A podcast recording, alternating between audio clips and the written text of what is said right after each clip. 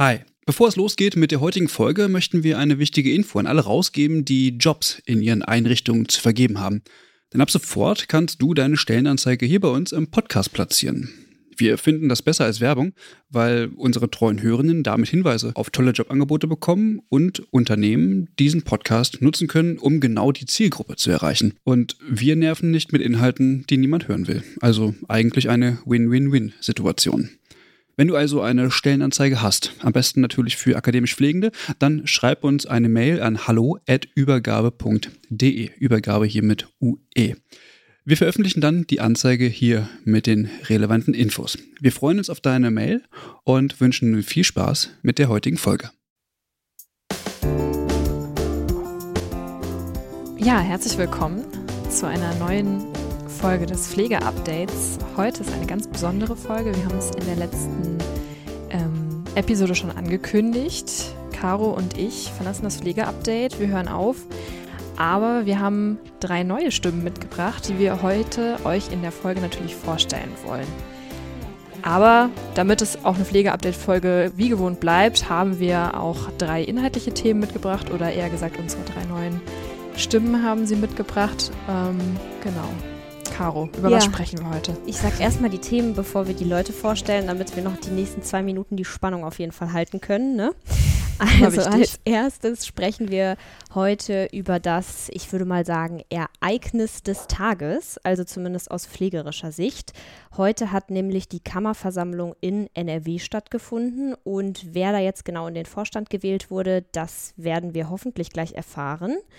Danach sprechen wir über die aktuelle Debatte, ob und wie die Pflege mehr Einfluss im GBA bekommen soll. Und zuletzt sprechen wir noch über die sehr aktuelle Differenzierung von Community Health Nursing und Gesundheitslotsen. So, damit die Spannung nicht allzu schrecklich wird für äh, alle hier.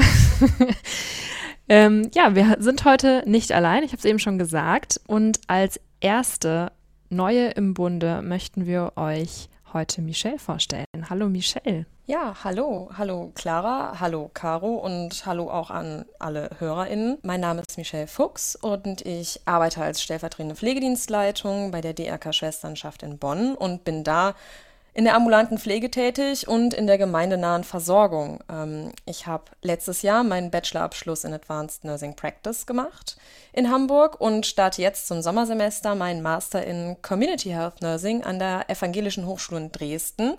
Und ja, meine Schwerpunktthemen sind also ganz klar einerseits Community Health Nursing und zum anderen aber auch Pflege im Krisen- und Katastrophenschutz und alles, was mit interprofessioneller Zusammenarbeit so zu tun hat. Ähm, ich freue mich tierisch, hier an Bord zu sein und das Pflegeupdate mitgestalten zu können. Danke dafür. Ja, Michelle, wir freuen uns auch. Aber kommen wir doch zu der zweiten neuen Stimme und diese Person kommt auch wie Clara aus Münster und heißt Max. Hallo Max. Hallo Caro, hallo Clara und natürlich auch hallo an alle Hörerinnen und Hörer. Äh, ja, ich bin Maximilian Menzen, ich bin Gesundheits- und Krankenpfleger auf einer interdisziplinären Intensivstation in Münster, wie gerade schon gesagt, und ich bin auch einer der neuen Stimmen hier des Pflegeupdates.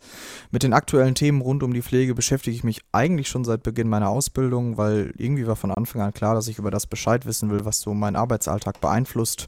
Und daher kommt es mir jetzt auch sehr zugute, hier im Update einige spannende Themen aufbereiten zu können und mit euch zu teilen. Also im Moment arbeite ich jetzt äh, noch auf Station, fange aber im März einen Bachelor in Pflegewissenschaft an Genau, und ich freue mich total, dass wir hier dieses tolle Format weiterführen dürfen, auch wenn die Fußstapfen bestimmt nicht gerade klein sind. Ihr habt das echt cool gemacht. Dankeschön dafür. Ähm, als letztes begrüßen wir noch neu am Mikrofon Lukas. Hi Lukas. Ja, hallo in die Runde und vielen Dank, dass ich heute hier sein darf. Mein Name ist Lukas Silicke und mit äh, Max und Michelle werde ich euch, liebe Hörenden, in der Zukunft mit den neuesten News aus der pflegepolitischen Landschaft versorgen dürfen. Im Oktober habe ich, genauso wie Michelle, mein Bachelorstudium in Advanced Nursing Practice ähm, abgeschlossen und momentan arbeite ich auch in Münster auf einer operativen Intensivstation mit einem kleinen Stellenanteil, aber auch im Simulationszentrum in meiner Klinik. Neben meiner Arbeit bin ich ähm, seit einigen Jahren auch ehrenamtlich engagiert in Berufsverbänden, sowohl national als auch international. Und ich freue mich, Teil des Übergabeteams zu sein und bin gespannt auf die zukünftige Arbeit mit euch spannend. Für mich ist gerade fast schon ein bisschen emotional, dass äh, ihr euch jetzt alle vorgestellt habt. Aber ich glaube, es ist jetzt Zeit, dass wir auch ein bisschen inhaltlich einsteigen. Das erste Thema, mit dem wir heute inhaltlich starten wollen, hat uns ja hier tatsächlich im Pflegeupdate auch schon einige Male sehr intensiv beschäftigt. Und zwar geht es um die Pflegekammer in Nordrhein-Westfalen. Lukas, du hast dich mit dem Thema jetzt so ein bisschen näher beschäftigt. Was gibt es denn da Neues? Ja, es gibt tatsächlich brandaktuelle Neuigkeiten. Ähm, heute Vormittag haben die Vertreterinnen der Kammerversammlung äh, der Pflegekammer NRW die Präsidentin und den Vizepräsidenten der Pflegekammer sowie den Vorstand gewählt. Sandra Postel, die ja bis zum heutigen Tage ähm, dem geschäftsführenden Vorstand der Pflegekammer angehörte, ist mit 50 von 51 abgegebenen Stimmen zur ersten Präsidentin der Pflegekammer NRW gewählt worden. Wir haben heute Nachmittag die Pressekonferenz ähm, begleiten dürfen und vielleicht hören wir einfach mal rein, was Sandra Postel zu der Wahl gesagt hat.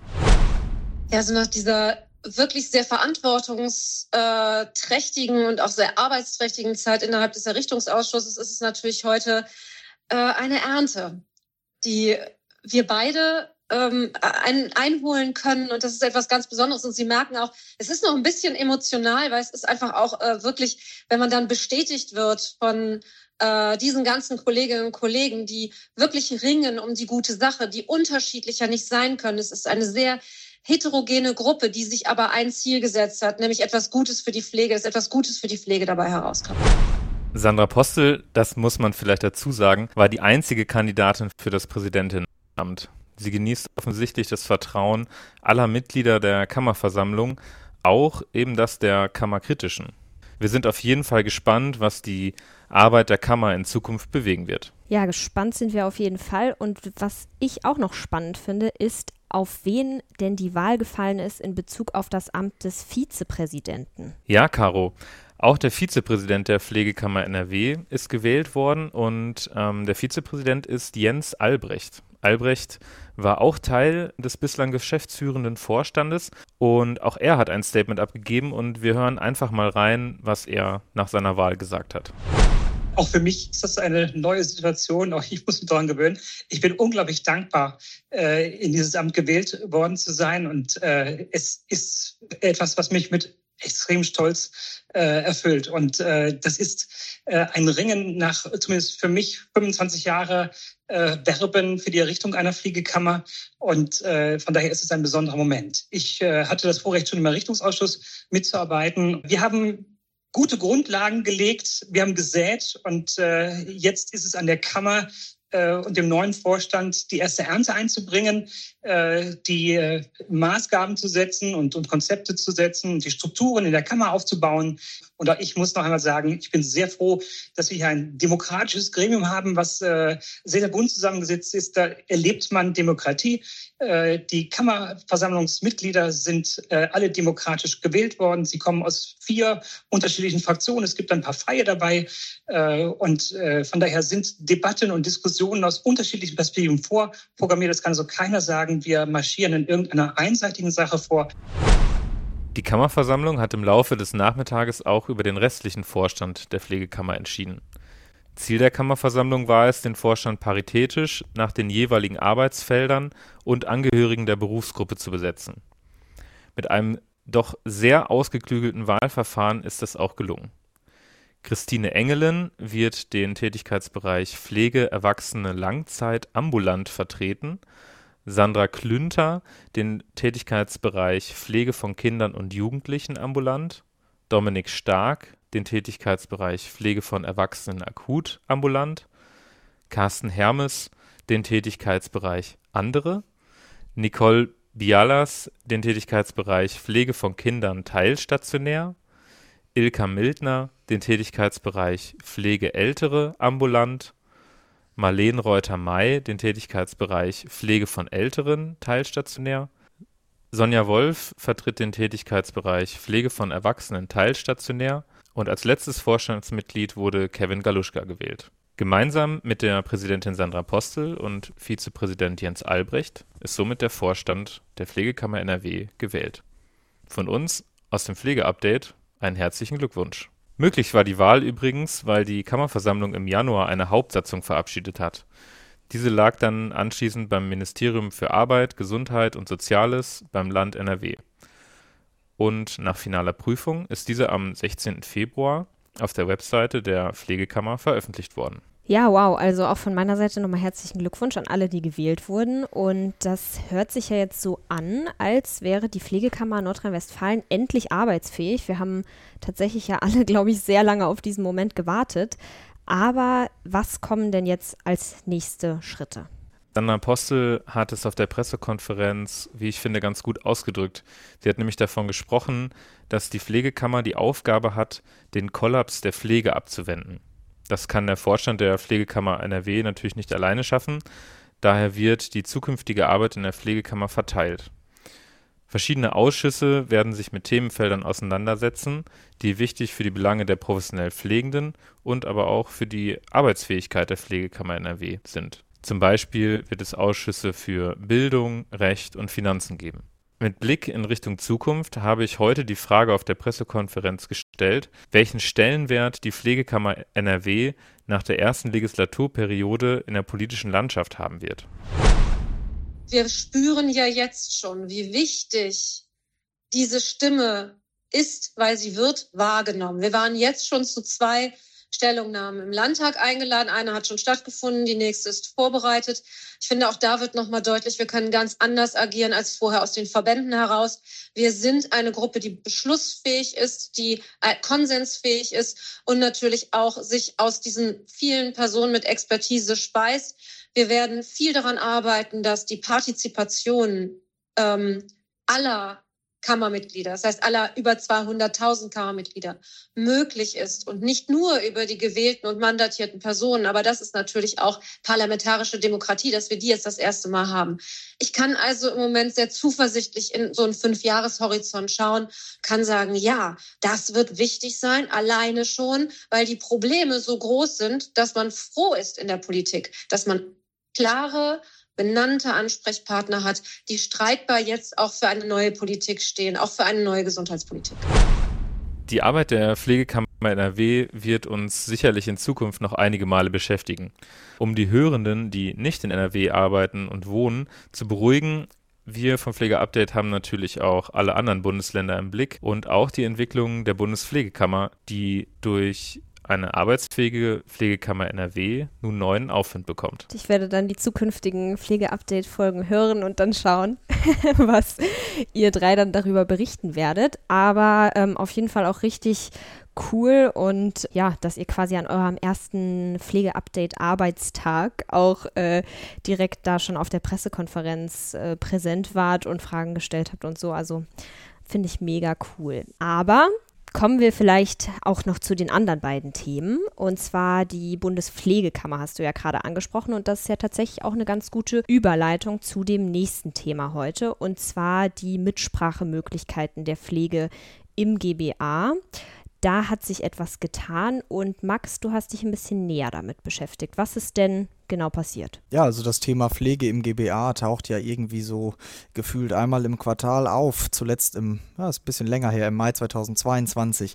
Aber jetzt hat auf einer Pressekonferenz zum Arbeitsprogramm 2023 des GBAs der Vorsitzende des gemeinsamen Bundesausschusses Josef Hecken mitgeteilt, dass die Pflegenden vermutlich deutlich mehr Einfluss erhalten werden. Er bezieht sich da auf einen Gesetzesentwurf von Gesundheitsminister Karl Lauterbach.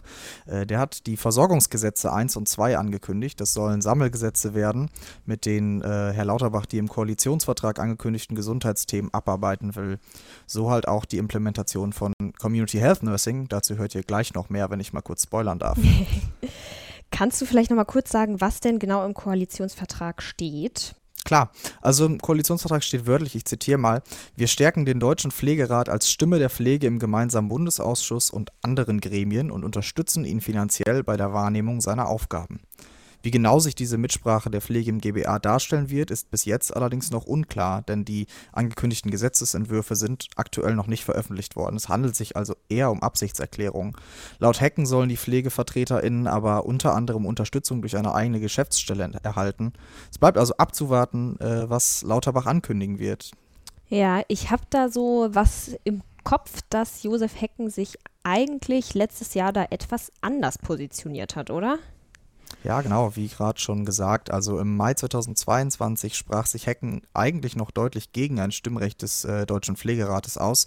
Er befürchtete eine Verwässerung der klaren Entscheidungsstrukturen im GBA und fürchtete, dass das Gremium dann handlungsunfähig wird. Es dürfe nicht zu einer Schülermitverwaltung werden, wo alles Friede, Freude, Eierkuchen ist, so sein Zitat. Für diese Aussagen wurde er damals scharf von den Pflegeberufsverbänden und dem DPR kritisiert. Das, ich finde, auch zu Recht. Zwar befürworte er das Mitberatungsrecht, das es ja teilweise schon gibt, aber ein Stimmrecht an sich hat er bis jetzt immer abgelehnt. Dazu gibt es auch noch keine andere Äußerung. Diese Entscheidung liegt letzten Endes aber beim Gesetzgeber, damit also bei Karl Lauterbach und der Bundesregierung. Wie sich die Rolle des DPR zukünftig entwickeln wird, ist also offen. Denkbar wären zum Beispiel mehr Mitberatungsrechte im Plenum des GBAs oder in verschiedenen Gremien. Ja, zu der Schülermitverwaltung, da haben Clara und ich uns auch schon äh, in einer Folge, ich weiß gar nicht mehr, welche Folge es war, aber etwas darüber ausgelassen. Also ja, ähm, wir werden sehen, was äh, dahingehend dann noch passiert. Und eine Sache vielleicht noch kurz, wir haben es auch schon ein paar Mal, auch in verschiedensten Folgen, glaube ich, erklärt, was denn überhaupt der GBA nochmal macht. Aber ich glaube, hier ist jetzt nochmal der Punkt, wo man das vielleicht nochmal ganz kurz zusammenfassen kann für diejenigen, die gerade diese Folgen, wo wir darauf schon mal eingegangen sind, verpasst haben. Ja, ich versuche mal mich kurz zu fassen. Versuch mal, Max. Also, es wird schwierig. Ich neige zur ausschweifenden Erzählung. Im gemeinsamen Bundesausschuss wird eben darüber entschieden, welche Leistungen gesetzlich Versicherten zustehen sollen. Der GBA kann also den Katalog der gesetzlichen Krankenversicherung einschränken oder erweitern. Er erlässt aber auch Richtlinien, die für Ärzte, Krankenhäuser, Versicherte und Krankenkassen gelten. Hier geht es dann vor allem um Sachen der Qualitätssicherung und Wirtschaftlichkeit. Feste Mitglieder im GBA sind derzeit nur der GKV Spitzenverband, die Kassenärztliche Bundesvereinigung, die Kassenzahnärztliche Bundesvereinigung und die Deutsche Krankenhausgesellschaft. Da könnte man ja jetzt, wenn du ansprichst, zum Beispiel Qualitätssicherung, Wirtschaftlichkeit, ähm, könnte man ja jetzt ganz ketzerisch fragen, was hat denn die Pflege überhaupt mit dem GBA zu tun? Genau, also der GBA trifft eben immer wieder Entscheidungen, die für die Pflegepraxis von Relevanz sind bei der die Pflege dann allerdings kein Stimmrecht hat. So zum Beispiel zuletzt bei der Verordnung von außerklinischer Intensivpflege oder bei der Pflege von Kindern in hämato-onkologischen Zentren. Im letzteren Fall wollte der GBA festlegen, dass Pflegefachfrauen und Männer ohne eine bestimmte Vertiefung nicht mehr in diesen Einrichtungen arbeiten dürfen.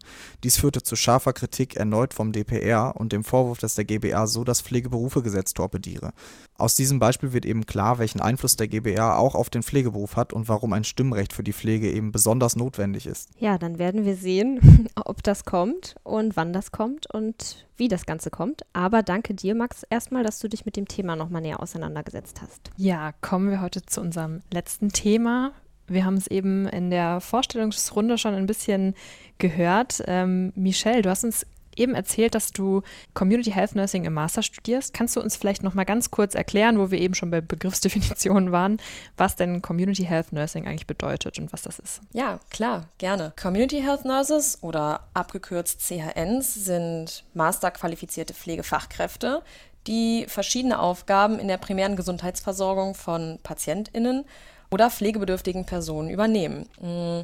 Die Aufgabenbereiche wurden sehr ausführlich vom DBFK formuliert, der sich seit vielen Jahren schon dafür einsetzt, äh, CHNs in Deutschland zu etablieren.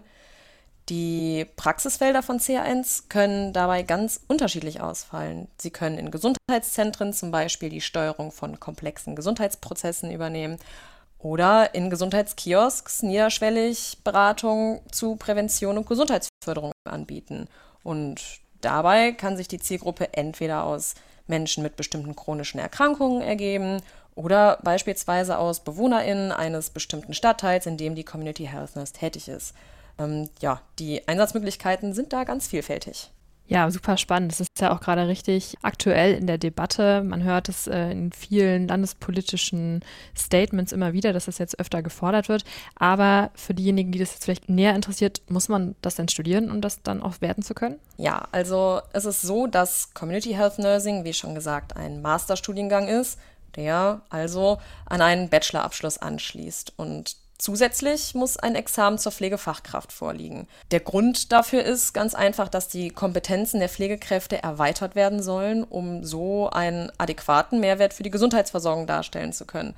Und dafür könnten beispielsweise auch heilkundliche Tätigkeiten, die ja zurzeit nur den ärztlichen KollegInnen vorbehalten sind, äh, an Community Health Nurses übergeben werden. Okay, klar, der schließt sich irgendwie, aber ist es nicht ein bisschen unlogisch so aktuell im Gesundheitssystem, dass Pflegefachkräften wirklich heilkündliche Tätigkeiten zugesprochen werden? Weil, also, was machen Community Health Nurses denn dann, wenn das nicht passiert? Also, wo liegt denn die Praxistätigkeit gerade aktuell, wenn das eben im Gesetz noch nicht verankert ist? Also mit der Wahl unserer aktuellen Bundesregierung hat Community Health Nursing es ja auch in den Koalitionsvertrag geschafft, wie wir auch eben schon gehört haben. Und darin steht, dass die professionelle Pflege durch heilkundliche Tätigkeiten ergänzt werden solle. Und tatsächlich gibt es schon im Krankenkassengesetz, also in unserem fünften Sozialgesetzbuch, bereits verankerte Modellvorhaben, die speziell qualifizierten Pflegekräften zusprechen, bestimmte Arten von Therapien selbstständig zu monitoren, anzupassen und zu verlängern. Ah, okay. Also es gibt ja äh, schon einen ganzen Dschungel an Begriffen oder an ja, Berufsfeldern, die so ähnlich sind wie Community Health Nursing, besteht da nicht irgendwie auch so die Möglichkeit, dass die dann ersetzt werden, akademisiert werden? Da gibt es ja auch vor allem so diesen Bereich der Gesundheitslotsen. Deren Aufgabe ist es ja, glaube ich, wenn ich es richtig verstanden habe, Menschen ebenso wie der Name es auch sagt, durch das Gesundheitssystem zu führen. Wo bestehen dann da die Unterschiede oder auch die Gemeinsamkeiten? Ja, ganz aktuell hat sich der Deutsche Pflegerat, der DBFK und der Verband der Schwesternschaften des Deutsch-Roten Kreuzes äh, sich zu dem Thema geäußert und eine gemeinsame Erklärung verfasst. Darin werden nochmal die Aufgabenprofile von Community Health Nurses und den Gesundheitslotsen ähm, erklärt und deren Gemeinsamkeiten und Unterschiede beschrieben. Und so heißt es in der Erklärung beispielsweise, dass beide Profile sich dazu eignen, die Versorgung sicherzustellen und dafür zu sorgen, dass individuell situationsbezogene Bedarfe erkannt und beantwortet werden. Sie steuern beide den Versorgungsprozess und koordinieren die einzelnen Aktivitäten. Äh, dabei unterstützen sie Menschen, sich im Gesundheitssystem zurechtzufinden, sodass keine Lücken in der Versorgungskontinuität entstehen. Weiter heißt es in dem Eckpunktepapier, im Gegensatz zum Gesundheitslotsen, da kommen wir zu den Unterschieden, ist die Community Health Nurse aber auch in Bereichen Gesundheitsförderung und Prävention tätig und beteiligt an der Weiterentwicklung regionaler Versorgungsstrukturen sowie Care Management, ähm, um individuell komplexe Bedarfe zu beantworten und um spezifische Angebote für Bevölkerungsgruppen vorhalten zu können. Im Kontext des Krankheits- und Pflegemanagements umfasst das Profil der Community Health Nurse außerdem wie eben schon einmal angeschnitten, die Ausübung der Heilkunde, bezogen vor allem auf die großen Volkskrankheiten und deren gängige Komorbiditäten sowie die Entscheidung über Pflegebedarf und Hilfsmittel. Die Präsidentin des Deutschen Pflegerates, Christine Vogler, hat sich dazu folgendermaßen geäußert: Zitat. Der Koalitionsvertrag der Bundesregierung sieht zu Recht die Einführung von Community Health Nurses und Gesundheitslotsen vor. Mit der Umsetzung dieser beiden Berufe kommt die notwendige sektorenübergreifende patientenorientierte Versorgung ein wesentliches Stück voran. Dadurch entstehen wertvolle Synergien. Abschließend heißt es dann in der gemeinsamen Erklärung, Community Health Nurses und Gesundheitslotsen können also unabhängig voneinander wirken und bedeuten beide einen Mehrwert für die Versorgung von Menschen mit komplexen Versorgungsbedarfen. Die Gemeinsame Zusammenarbeit, zum Beispiel in einem Primärversorgungszentrum, dürfte mit einer gut abgestimmten Arbeitsteilung die größten Synergieeffekte erzeugen. Ja, vielen Dank, dass du das nochmal so ähm, aufgeschlüsselt hast, weil ich glaube, ähm, in der aktuellen Debatte wird immer viel über diese Begriffe geredet und da äh, wollen wir unser Format ja auch dafür nutzen, das nochmal, ja, vielleicht so ein bisschen zu differenzieren und auch nochmal die wirklichen Kernelemente zu beleuchten. Ja, und das war auch schon unsere Übergabe der Übergabe-Folge. Wir freuen uns, dass wir wirklich so coole Leute gefunden haben und auch wirklich kompetente Leute. Ihr habt alle super schöne Podcast-Stimmen, wie ich finde, wie wir jetzt hören konnten. Ähm, ja, für das Update gewinnen konnten. Das ist die letzte Folge für Caroline und mich. Das ähm, ja, macht uns natürlich sehr traurig. Ähm, wir finden, dass das Pflege-Update wirklich ein, eine Bedeutung hat äh, für uns, natürlich, weil wir uns immer aktuell halten mussten dadurch oder konnten. Durften. Durften. durften. genau. Aber ich denke auch für, für ähm, die Professionalisierung des Berufes ist es einfach gut, wenn, wenn es Formate gibt, die ja, äh, bei denen man sich informieren kann. Und ähm, für mich persönlich geht es jetzt in der Berufspolitik weiter. Es hat mir sehr viel Freude gemacht, mit dir, Caroline, das Update aufzubauen und ich bin wirklich sehr gespannt, wie sich das jetzt weiterentwickelt. Ja, ich bin auch super gespannt und ich hoffe, dass es natürlich nicht nur für uns eine Bedeutung hatte, hat. Also es wird auch noch weiterhin eine Bedeutung irgendwie haben, glaube ich, sondern auch für die Hörenden. genau. Äh, ja, also mich würde man vielleicht noch mal an der einen oder anderen Stelle auch hören im Kontext der Übergabe, aber ich ähm, sag mal so, bin jetzt ein bisschen breiter aufgestellt und habe nicht mehr zwingend nur, in Anführungszeichen nur etwas mit Pflege zu tun, sondern ein bisschen mehr versuche ich gerade so den Blick aufs gesamte Gesundheitswesen zu erfassen, was mich wahrscheinlich noch Jahre kosten wird, das komplett zu durchdringen. Aber deswegen denke ich, dass es einfach auch schön ist, dass jetzt Menschen das Pflegeupdate übernehmen und auch ja, wie ich finde, sehr gut übernehmen werden. Ich finde auch, ihr habt alle sehr schöne Stimmen und es war richtig cool, wie gesagt, dass ihr jetzt schon so viel inhaltlich, diese Folge ist auch jetzt ein bisschen lang geworden, aber dass wir inhaltlich jetzt so viel, ähm, ja, einfach auch Neues wieder erfahren konnten. Und genau, um zu dem Punkt zurückzukommen, was ich eigentlich sagen wollte, dass ich mich nämlich freue, dass Menschen, die auch direkt in der Pflege tätig sind und sich vielleicht jetzt ein bisschen mehr noch mit Pflege beschäftigen, als ich es jetzt zurzeit tue, weil ich mich einfach dahingehend ein bisschen in eine andere Richtung jetzt entwickelt habe. Ja, dann bleibt uns nur zu sagen, wir hoffen, dass ihr weiterhin der Übergabe und dem Pflegeupdate treu seid mit unseren neuen drei tollen Menschen. Und ja, ich verabschiede mich. Ähm, und an die anderen drei, macht's gut. ja, macht's gut, ihr alle. Und ich werde trotzdem jede Folge hören von euch, ne? Also. ja, das will ich doch hoffen. Ja. Vielen Dank für diese coole Folge. Vielen Dank für das coole Projekt, was ihr hier angestoßen habt, was wir jetzt freundlicherweise weiterführen dürfen. Äh, mir bleibt auch nur zu sagen, wir hören uns in zwei Wochen und ich gebe das Wort nochmal an Lukas. Ja, vielen Dank, Max. Ähm, vielen Dank an Caro und an dich, Clara, dass ja, ihr dieses Projekt zu dem gemacht habt, was es heute ist. Und wie Max eben schon mal gesagt hat, es sind große Fußstapfen, in die wir reintreten. Aber wir sind auf jeden Fall sehr motiviert, die zu füllen. Und wir werden auf jeden Fall auch versuchen, neue Ideen einzubringen. Und würden uns natürlich auch freuen über Ideen aus der Community oder ja, Themen, die euch an dem Herzen liegen, die wir mal vielleicht näher beleuchten sollen. Also gerne Themenvorschläge an uns, gerne Ideen, was wir mit dem Format machen können. Und ich gebe das Wort weiter an dich, Michelle. Ja, auch von mir nochmal ein herzliches Danke, dass ihr euer ja, geschaffenes Format in unsere Hände übergebt. Ähm, ich freue mich, wie gesagt, tierisch darauf, was die nächsten Wochen und Monate so passieren wird im Pflegeupdate. Hm, meine Stimme wird erst in vier Wochen wieder zu hören sein, aber ich gehe schwer davon aus, dass Max und Lukas das auch ohne mich in der nächsten Folge hervorragend moderieren werden. Da gehen wir auch sehr stark von aus. Dann einen schönen Urlaub dir und allen Hörenden ein schönes Wochenende. Ja, tschüss, schönes Wochenende. Ciao.